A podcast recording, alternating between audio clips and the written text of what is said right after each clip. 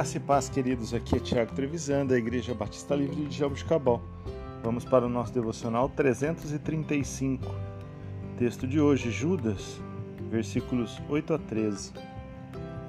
Da mesma forma, estes sonhadores contaminam o próprio corpo, rejeitam autoridades e difamam os seres celestiais. Contudo, nem mesmo o arcanjo Miguel, quando estava disputando com o diabo acerca do corpo de Moisés, ousou fazer acusação injuriosa contra ele mas disse: O Senhor o repreenda. Todavia, esses tais difamam tudo o que não entendem, e as coisas que entendem por instinto como animais irracionais. Nessas mesmas coisas se corrompem.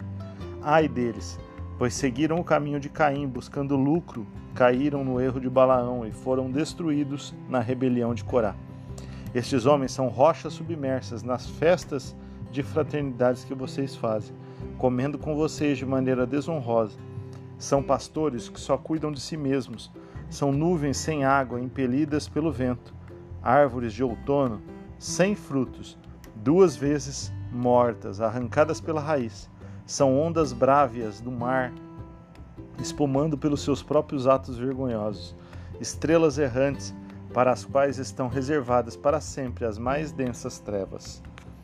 Queridos, Nesses cinco versículos, quanta lição nós temos.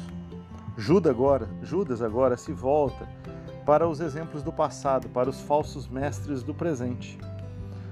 Ele mostra que eles estão seguindo os mesmos e perigosos caminhos daqueles do passado. Os israelitas contaminaram seus corpos, os anjos rejeitaram a autoridade e o povo de Sodoma e Gomorra difamou os seres celestiais. Esse último foi algo que nem mesmo Miguel fez quando teve justificativa para isso. Ele preferiu deixar Deus tratar com eles.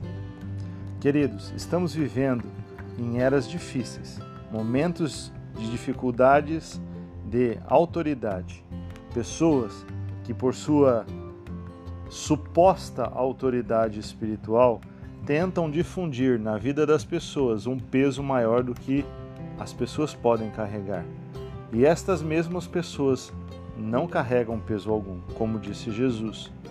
Portanto, queridos, devemos ficar atentos e sermos diariamente instruídos pela palavra de Deus, para que possamos saber julgar todas as coisas é, de acordo com as Escrituras e ter a, o discernimento de, todo, de tudo aquilo que está à nossa volta. Pessoas que se fazem de mestres sem ser. Pessoas que se fazem autoridades sem ser. Queridos, devemos nos render somente a Cristo. Devemos estar disposto a seguir somente a autoridade do Senhor Jesus. Deus abençoe o seu dia. Tenha uma excelente semana. Em nome de Jesus.